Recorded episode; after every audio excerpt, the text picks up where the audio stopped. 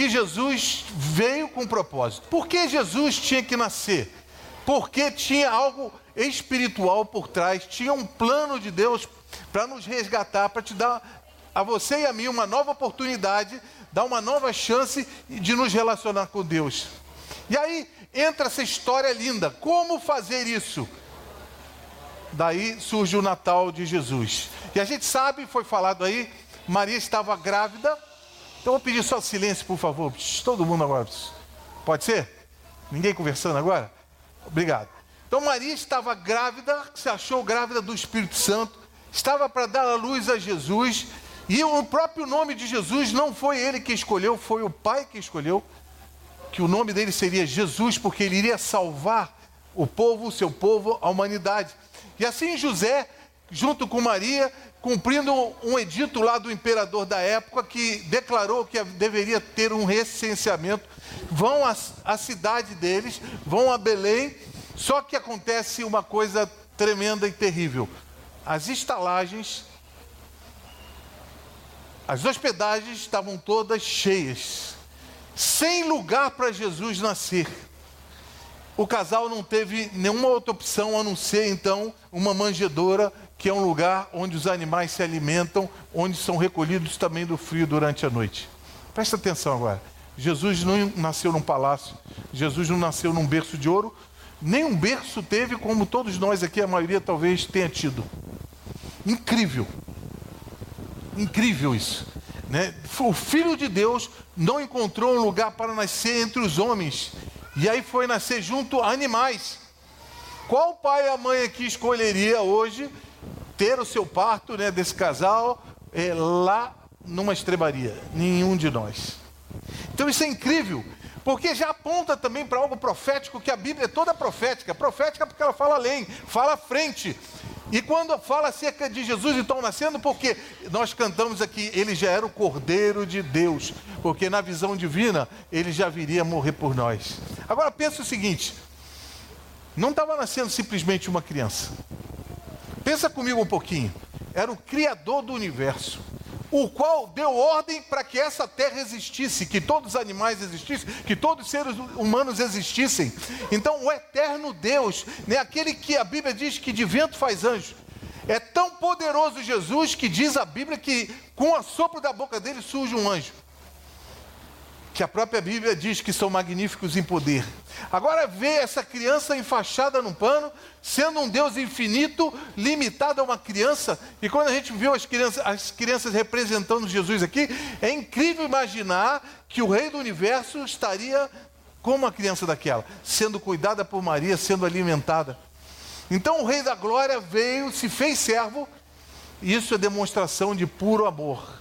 E o livro de Filipenses, no capítulo 2, fala que ele não usurpou, não se declarou, não permitiu ser igual a Deus, embora sendo Deus. Antes ele esvaziou-se a si mesmo e assumindo a forma de servo. Então Jesus não foi um ator, mas ele foi um verdadeiro servo. E se você for ver João 12, ele pega uma toalha inacreditável, o rei dos reis. Como eu gosto de dizer, eu acho que os anjos estavam falando bibelisca, bibelisca para ver se é verdade, porque Jesus se ajoelha se prostra, começa a lavar os pés de cada discípulo. Então, gente, algo maravilhoso aconteceu. Não pode ser passado em branco jamais. Agora, conversa comigo aqui, volta no tempo. Dois mil anos depois, mais ou menos, é a nossa época, e ainda hoje, as cidades, os campos, os homens estão cheios demais, ocupados demais, e ainda não há lugar para Jesus nascer. Olha que incrível. Não só foi naquele tempo, mas hoje essa verdade se repete. Sabe por quê? Os homens estão correndo atrás agitados. Se você for no shopping hoje, vai ser bem complicado. Está tudo cheio, né? Então aflitos demais. E aí gasta-se todo o décimo terceiro que recebem e vivem um Natal sem Jesus. E aí o perigo é Jesus não encontrar no nosso coração um lugar para ele ser celebrado. E mais um ano se passa pela graça de Deus, 2019, mais um Natal na nossa história. A rua está toda enfeitada, enfeitada, a igreja está enfeitada, a sua casa talvez esteja toda enfeitada, para tudo co cooperar, não às vezes por um propósito maior que é Jesus, porque nós não vemos num, nenhum shopping um anúncio de Jesus, você vê? Você não vê lá na árvore da lagoa, colocado lá no pináculo, lá em cima, o nome de Jesus. Então, há lugar para o lucro, há lugar para consumi consum o consumismo, mas não há lugar para Jesus. E aí, infelizmente, Papai Noel tomou o lugar de Jesus. Quem gosta de assistir filme de, de Natal, levanta a mão aí. Você normalmente não vê Jesus, vê? Ontem mesmo Marilene ligou um filme lá, em nenhum momento se falou de Jesus. Filme bonito, com, com toda a pintura bonita, toda enfeitada a cidade lá no interior dos Estados Unidos, mas não havia lugar para Jesus. Sabe por quê? O perigo? O Natal que deveria nos remeter a Jesus, o Verbo de Deus, como a gente cantou aqui, que se fez carne, não aparece naquela data que deveria ser dele, então comemorada efusivamente. Então há muitas músicas que não falam de Jesus. Há muitas músicas que falam do bom velhinho. Tem um clima de festa, todo mundo sabe que tem. A agitação nas famílias, a gente viaja de longe, vem se encontrar, familiares, pega o avião, é uma busca intensa de se encontrar, mas o principal, seja sincero comigo, muitas vezes não é celebrado. Jesus não tem seu nome lembrado, Jesus não tem seu nome exaltado. E muitas vezes é como se estivesse fechando a porta e falando: fica lá fora, porque aqui nós temos uma festa que não cabe o Senhor. O dono da festa não foi sequer convidado. Talvez você, se você rebobinar a tua história, você já comemorou diversos natais que você não orou, que você não agradeceu, que você não reconheceu. Então, gente, esse é o, é o retrato do verdadeiro Natal. Né? Um Natal hoje, infelizmente, sem Jesus. É triste constatar que ainda hoje, dois mil anos depois, ainda não tem lugar para Jesus. Então a gente precisa devolver isso ao Senhor. Amém? E eu queria que você tivesse agora no teu coração achando um espaço para Jesus. Eu queria te convidar, desafiar, para você que está aí, que sabe que de repente veio aqui como motivação, nem de cultuar, nem de reconhecer, veio para assistir algo tão lindo como foi, tão bonito, mas que não centralizou Jesus na tua vida. Eu queria dar essa oportunidade de deixar Ele nascer no teu coração. Amém? Então, entendendo que Ele quer nascer no teu coração, que Ele vem nessa terra com a missão e que Ele tem uma missão a cumprir na tua vida, eu queria ler um texto que nós vamos estar comparando para finalizar essa palavra, mais uns 15, 20 minutinhos eu termino. Nós vamos ler Mateus tom 2. Pode ser, Daniel?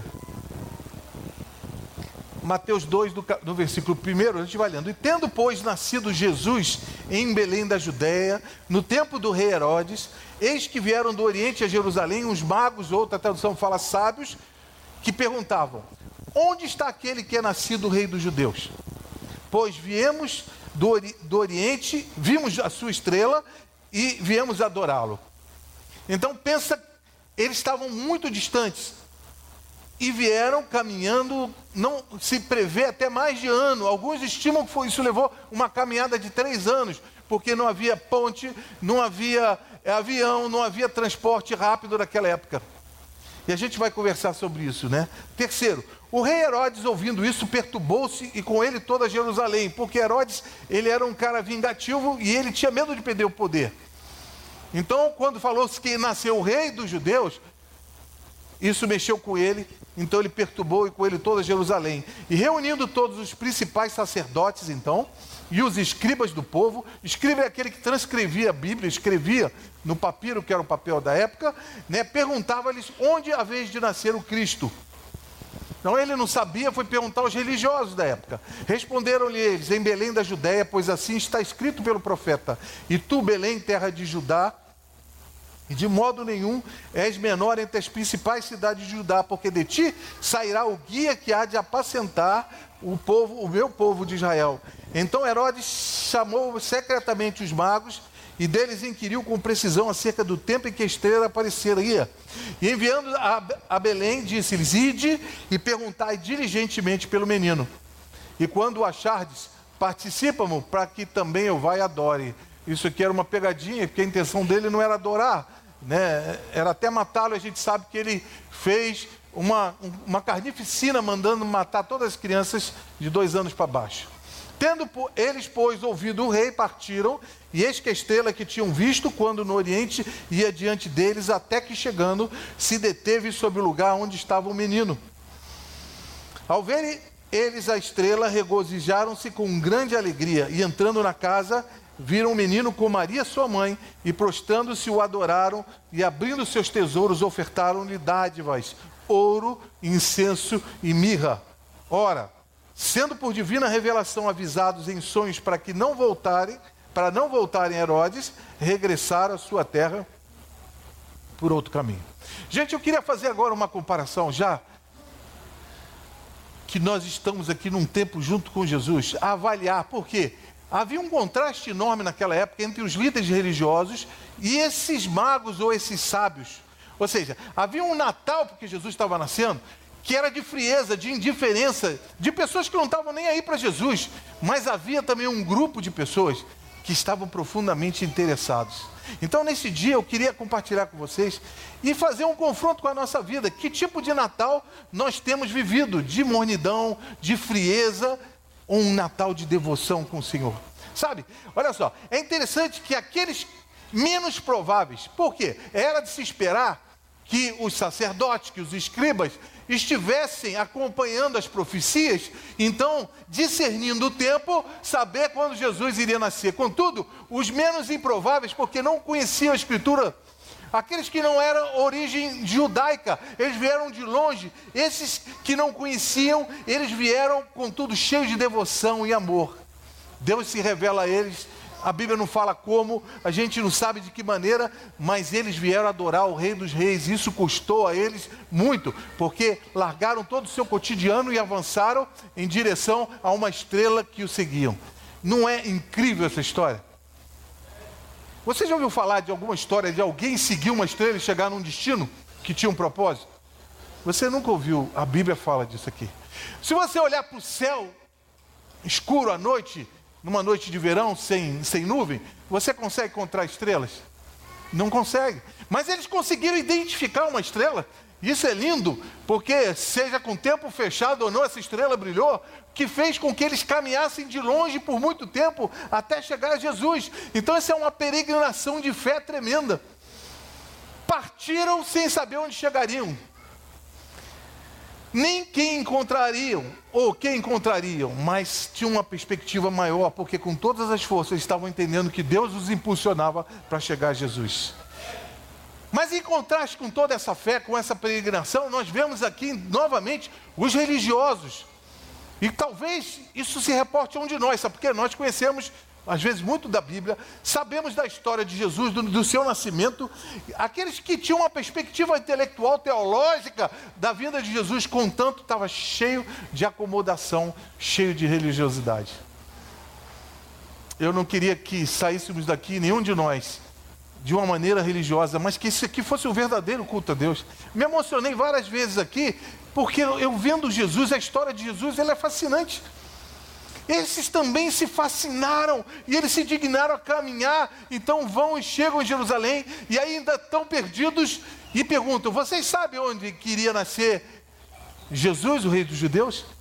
Então são levados a Herodes, são levados então o sacerdote e os escribas. Só que os, os sacerdotes, aqueles que deveriam ser, pulsar o coração, estavam longe disso. Não havia paixão no Senhor dos seus corações. Eles não se importavam acerca disso. E sabe o que é pior? Às vezes nem percebiam que estavam com um vazio tremendo. Nem percebiam a, o seu, a sua frigidez espiritual. Eu fico a perguntar quantos cristãos são parecidos com esses líderes religiosos? Quantos de nós, muitas vezes, não temos essa paixão e só sobra uma insípida mornidão ou uma frieza? Quantos aqueles que veem muita dificuldade nos grandes desafios da fé, de servir a Deus, de se oferecer a Deus e de adorar a Deus?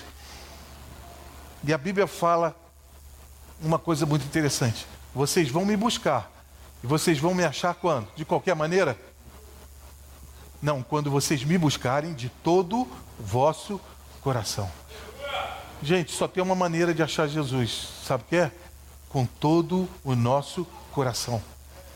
Aliás, quando ele esteve nessa terra, ele não pediu, me dá teu carro, me dá tua casa, me dá teu ouro. Ele falou assim, filho meu, me dá o teu, o teu coração. Gente, é hora de oferta. Então, será que não está na hora da gente entregar tudo o que a gente é para o Senhor? Será que não está na hora da gente fazer uma reflexão baseada na palavra de Deus e confrontando a nossa história? Não está na hora da gente se entregar para o serviço de Deus? e numa busca ardente pelo Senhor. Então havia um contraste, gente acomodada, os religiosos da época, mas havia gente com o coração pulsando. Havia um outro contraste que é, é ser ensinável. Ou seja, esse contraste havia esses magos ou esses sábios que não são três reis, como fala a tradição aí que você já ouviu falar, que até denominaram, deram o nome dos três. A Bíblia não cita isso, isso é uma tradição que surgiu, eu não sei em que tempo, mas não, não reflete a realidade bíblica. Contudo, esses, esses magos, eles apresentavam uma, uma atitude humilde de serem ensináveis, porque eles estão querendo encontrar Jesus e eles vão lá e eles ouvem então daqueles sacerdotes que eram frios, pelo menos a verdade. Então, eles se deixaram ensinar, eles estavam abertos para o novo de Deus, eles estavam abertos para o que o Senhor queria falar a eles, e isso nada iria barrar. Então, o Senhor, de uma certa maneira, os conduziu às Escrituras, porque quando eles se deparam com o sacerdote, o sacerdote expõe a Bíblia, o Velho Testamento, as profecias acerca de Jesus. Sabe, se eles não fossem ensináveis, a jornada deles pararia ali junto ao Herodes porque a estrela parou. E eles falam: agora você vai lá para Belém, porque está profetizado que em Belém que ele nasceria. Então, gente, a gente percebe que os religiosos não eram ensináveis, a despeito de ter um ensino na sua cabeça. Então, Jesus se revela agora a eles porque eles tinham desejo de servir a Deus. E você observa isso que os religiosos da época, a despeito de Jesus no seu ministério aqui nessa terra, operar sinais e milagres, como a gente viu encenado aqui, não dobraram o seu coração Senhor Jesus e não deram glória ao nome dele e não cultuaram a ele. E a gente vê então que surgiu um orgulho humano que é capaz de cegar totalmente. E é triste ver quando a gente vê gente velha que não quer aprender. E aquele que acha que sabe e já sabe tudo, e você não tem como ensinar nada, porque já sabe tudo. E quem sabe alguma coisa, pelo menos nada sabe e sabe que tem que aprender tudo do Senhor, porque quem aqui pode ensinar ao nosso Deus? Quem pode, como a gente cantou aqui, pode resistir Deus? Quem é mais inteligente do que Deus? Então a gente vê que isso é um vazio tremendo, isso afasta isso de Deus. A mornidão, a frieza espiritual descrita no livro de Apocalipse, ela provoca em Deus náusea, é exatamente isso. E quem já teve enjoo, náusea, sabe como isso é difícil. Então Deus tem que sacudir a gente, tem que balançar. E talvez você vê numa reunião como essa, para acordar, para você sair da mornidão, porque o Senhor quer te ensinar algo. Talvez você queira ter o coração agora um pouco mais maleável, mais ensinável, para viver um pouco dessa fé, para assumir um compromisso com o Senhor, para ter uma vida de busca e entrega a Ele. Para isso nós temos que ser ensináveis. E essa reação provocaria vida ou morte. Os sacerdotes perderam-se espiritualmente. No final, proclamam, fazem um plano para matarem Jesus, não é? E a gente vê que a frieza espiritual e também a devoção aumentada vão conviver durante o tempo de Jesus aqui. Então, meu conselho é: deixe o Senhor te ensinar, seja livre diante dele, desarme-se, solte teu coração e aceite as verdades do Senhor. Porque ele teve que escolher, naquele tempo, gente que não conhecia nada da fé de então, gente que não totalmente alheio àquele mover de toda a história de Israel para renovar de novo a fé daquele povo e hoje também a nossa fé. Então, primeiro era acomodação. Segundo, era pessoa cheia de conhecimento e não absorvia mais nada do novo de Deus. Terceiro, entra aqui uma, uma avaliação da acomodação. Ou seja, a adoração desses magos, eles não se contentavam em cumprir normas religiosas. Normalmente, a gente acha que via igreja já fiz uma grande coisa. Eu participei de uma reunião, fui na célula, participei, eu já fiz uma grande coisa. Não, Deus não se compraz em atos religiosos. A gente não maqueia isso. Deus ele olha o interior, ele olha o que está dentro do nosso coração. Então, naquela noite de Natal que surge o anúncio, parecia que haviam dois mundos diferentes.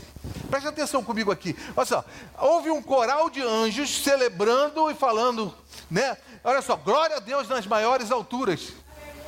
Não é isso que eles declaram?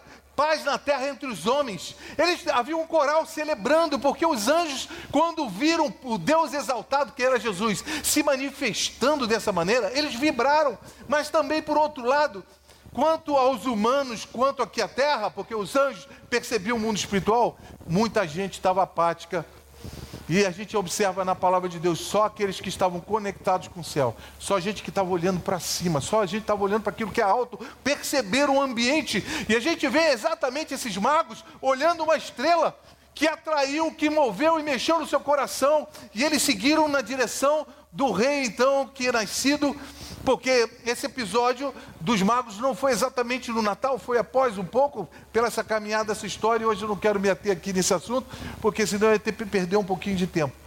Mas eles saíram da sua casa com um propósito que não se perdeu no caminho. Quantas vezes nós nos perdemos na nossa caminhada espiritual, não é verdade? Quantas vezes você começou bem e às vezes está terminando mal?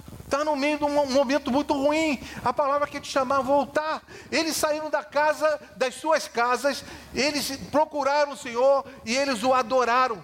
Sabe, eles colocaram o seu rosto no pó, como era costume do Oriente para adorar. E não somente isso, o que mais eles fizeram? Colocaram todos os seus tesouros aos pés de Jesus. Adoração, gente, não é só se prostrar. Adoração não é só colocar seu rosto no chão, não é só levantar as mãos. Isso tudo tem que ser expressão de algo muito interior. Adoração, na verdade, adoração é devida a Deus. Adoração não é um homem nenhum, só a Deus, mas é uma rendição total, absoluta. Sabe por quê? Sejam os nossos tesouros concretos ou abstratos, eles devem ser dados a Deus. Então, nossos sonhos têm que ser oferecidos a Deus, nossa família tem que ser oferecida a Deus, nossos recursos têm que ser oferecidos tudo aos, aos pés do Salvador. E a gente vê essa atitude exatamente que esses homens tiveram, que ninguém mandou eles ofertarem nada, eles quiseram ofertar. E ali, enquanto uns achavam que a adoração, os sacerdotes eram usar roupa toda especial, era usar uma mitra, era andar de uma maneira religiosa, a gente vê outros tão simples mas dando tudo para o Senhor Jesus. Então, se você quer se render ao Senhor Jesus, se você não quer ser um morno espiritual, você tem que oferecer tudo. Então a gente aprende isso. Eram andando muito tempo. Se estima no mínimo um ano, como eu falei, e às vezes até três anos, em meio a um transporte precário, desconfortável, cheio de rios, de risco, desculpe, que eu ia falar que não tinha ponte para Rio, então cheio de perigos, chega a Jerusalém, pergunta onde haveria de nascer Jesus, ainda que não tivesse um valor então monetário a oferecer, ainda que eles não fizessem e desse o seu tesouro, você sabe que houve um investimento de tempo, sim ou não? Largar a família toda, largar toda a estrutura que você está vivendo. Presta, se coloca no lugar desses magos, você sai tudo, vai seguir uma estrela e você tem que abandonar tudo num propósito maior. Então você vê que houve, agregaram a esse tesouro que transpõe muito além do, do dinheiro, do ouro, do incenso e da mirra que ofereceram, eles ofereceram tudo o que eles tinham, inclusive sua vida. Se eu perguntar aqui, quantos aqui já investiram anos para dar um presente a alguém? Só um pai e uma mãe, normalmente. Não é? Porque anos de trabalho, de vida, você dá lá. Mas eu tenho absoluta certeza que se não foi um ente querido, ninguém aqui investiu anos para dar um presente. Concorda comigo?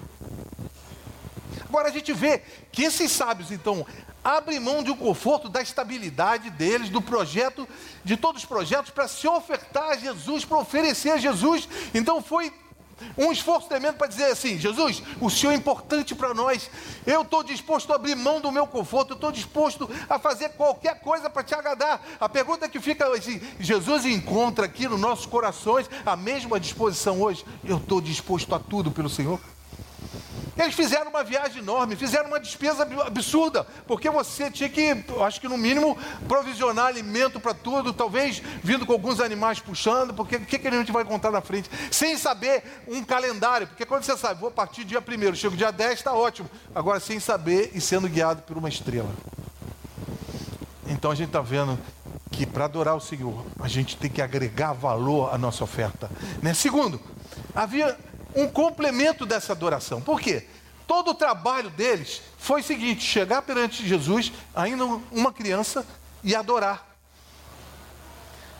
Então todo o nosso esforço também só encontra sentido se nós formos adoradores. Aliás, a própria Bíblia diz no Evangelho de João que o Pai procura adoradores. O que é procurar? É vasculhar, é buscar. Ele procura adoradores, como ele está aqui hoje, esperando que esse, esse momento seja realmente de uma adoração a ele, e não um ato religioso, e não uma reunião simples para voltar ao passado. Então, o nosso olhar, nosso foco tem que estar em Jesus.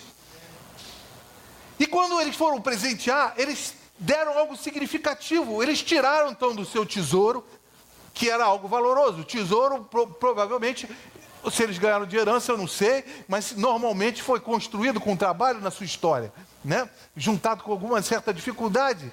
Então a gente está vendo aqui que eles queriam, amavam tanto Jesus, que eles não estavam preocupados com essas coisas. Até porque o que é tesouro para um, às vezes não é para o outro. Né? Tem diferença da gente dar o que está sobrando na minha casa do que dá para Deus. Eu não estou falando de dinheiro somente porque às vezes a gente tem que ajudar a obra de Deus, ajudar os pobres. Ou seja, tem tanta coisa nesse assunto, mas assim, eu queria transpor o coração muito mais, sabe por quê? Quem tem seis meses de vida, que, que é mais importante se dar? Teu tempo ou teu dinheiro? Seu tempo. Então o tesouro é o que é principal para você. Eles saíram da casa com um propósito, e é lindo ver que eles não se perderam no meio desse propósito, porque eles queriam adorar Jesus e chegaram e então o adoraram. E por último, então, eu queria comentar: havia uma obediência no coração deles, enquanto que os religiosos havia, por incrível que pareça, um endurecimento crescente. Então, assim, os magos, ao receberem então a mensagem, como eu falei aqui, não sei de que forma eles discerniram, eles seguiram a estrela, não somente creram, mas obedeceram o tempo todo. Eles chegaram até o fim. O caminho de uma fé perseverante tem grande valor, sabe por quê? Você pode ter fé hoje, amanhã você cair na tua fé. O caminho da obediência crescente nos mantém na fé. Então a gente vive num mundo com os nossos pés no chão, mas com os olhos no sobrenatural de Deus e ouvindo de Deus. Essa é a chamada do cristão. Você não está só nessa terra, você é um cidadão dos céus aqui na terra. Por isso que você não sabe tudo, eu não sei tudo, eu preciso discernir o tempo, eu preciso encontrar a vontade perfeita do Senhor na minha vida hoje, então eu tenho que obedecer. E a gente vê esses líderes religiosos no sentido inverso totalmente. E sabe, quando você é frio espiritualmente, quando você é morno, surge uma autossuficiência. Eu sou dono de mim, eu posso fazer o que eu quero, eu posso fazer o que eu penso. Deixa eu te falar, você nem pediu para nascer, Deus te criou. Deixa eu te falar, você não sabe nada, você precisa aprender com Deus, Criador de todas as coisas. Né? Aí surge a arrogância, a gente acha que pode decidir muita coisa e a gente quer manter tudo no controle, manipulando, isso cada vez gera mais endurecimento constante. Eu vou perguntar a você, por que não se render? Por que não ter um coração malhável? Por que não ceder? Por que você vai perder esse tempo? Por que você vai perder um culto como esse? Por que você vai deixar passar em branco o verdadeiro Natal de Jesus?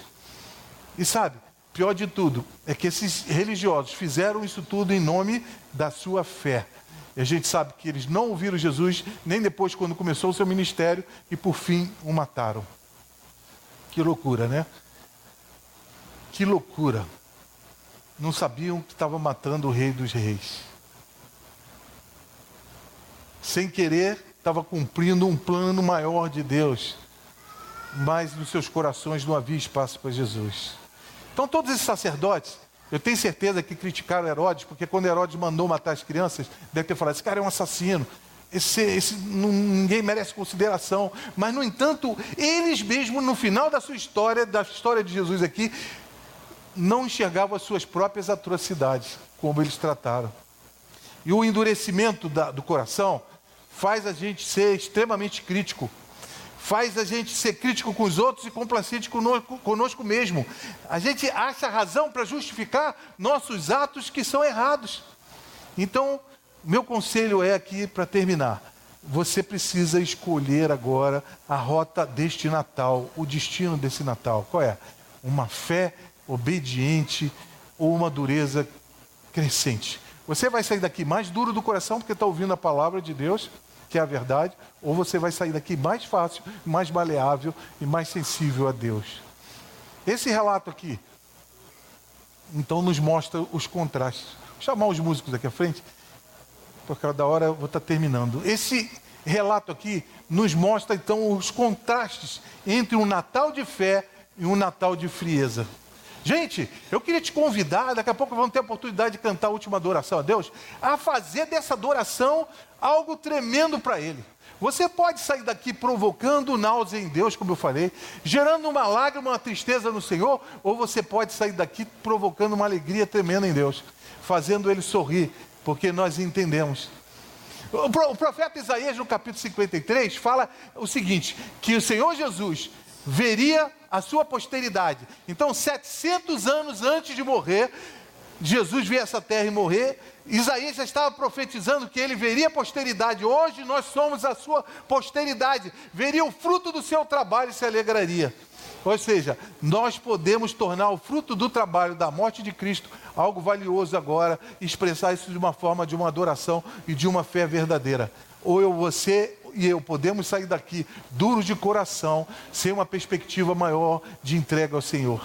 Então, gente, você vai buscar a Deus ou você vai ficar acomodado como aqueles religiosos? Você vai se permitir ser ensinável ou você já está cheio de si, já sei tudo? Você vai oferecer uma adoração verdadeira ou está preocupado só com uma cerimônia? Você está obedecendo o que a Bíblia diz, o que Deus falou, ou está endurecido? Sabe? E o resultado de uma mornidão é a distância do Senhor da nossa adoração. Mornidão, Deus não aceita. Eu vou repetir: vocês vão me buscar e vocês vão me achar quando vocês me buscarem de todo o vosso coração. Amém? Que essa noite a nossa fé é levada agora, a fé que vem pela palavra de Deus, porque a Bíblia diz que a fé vem pelo ouvir e ouvir a palavra de Deus, tenha crescido dentro de você. Essa é a minha oração agora, de maneira que você possa agora se colocar aos pés do Senhor em adoração para nunca mais viver uma vida fria, nunca mais viver uma mornidão. Mas para isso, a decisão está com você. Eu decido por mim, você decide por você. Você vai decidir fazer desse Natal especial para Deus ou não. Você vai decidir ser um, um cristão autêntico. E muitas vezes nos chamam de crente, crente, crente ou crente descrente, porque tem crente descrente, não crê mais, esfriou, perdeu os valores que norteavam, que deveria palpitar no coração, ficaram só num conhecimento teológico. Então, Deus hoje te convoca para uma decisão. Amém? Eu queria convidar então para terminar a gente a ficar de pé. Tanta coisa linda, dá vontade de falar muito aqui, mas estou me contendo até fechar aqui, porque eu sei da hora, mas Jesus merece o nosso melhor. Amém? Então eu queria te convocar a fechar teus olhos, para não olhar para ninguém, para não distrair, porque a gente vai tentar oferecer agora. A ideia de fechar o olho, você pode ficar de olho aberto, mas para não distrair, fecha teus olhos, faça dessa adoração final a tua oração, a tua gratidão. E aí eu tenho certeza que nós vamos estar fazendo desse Natal de Cristo um Natal verdadeiro. Amém?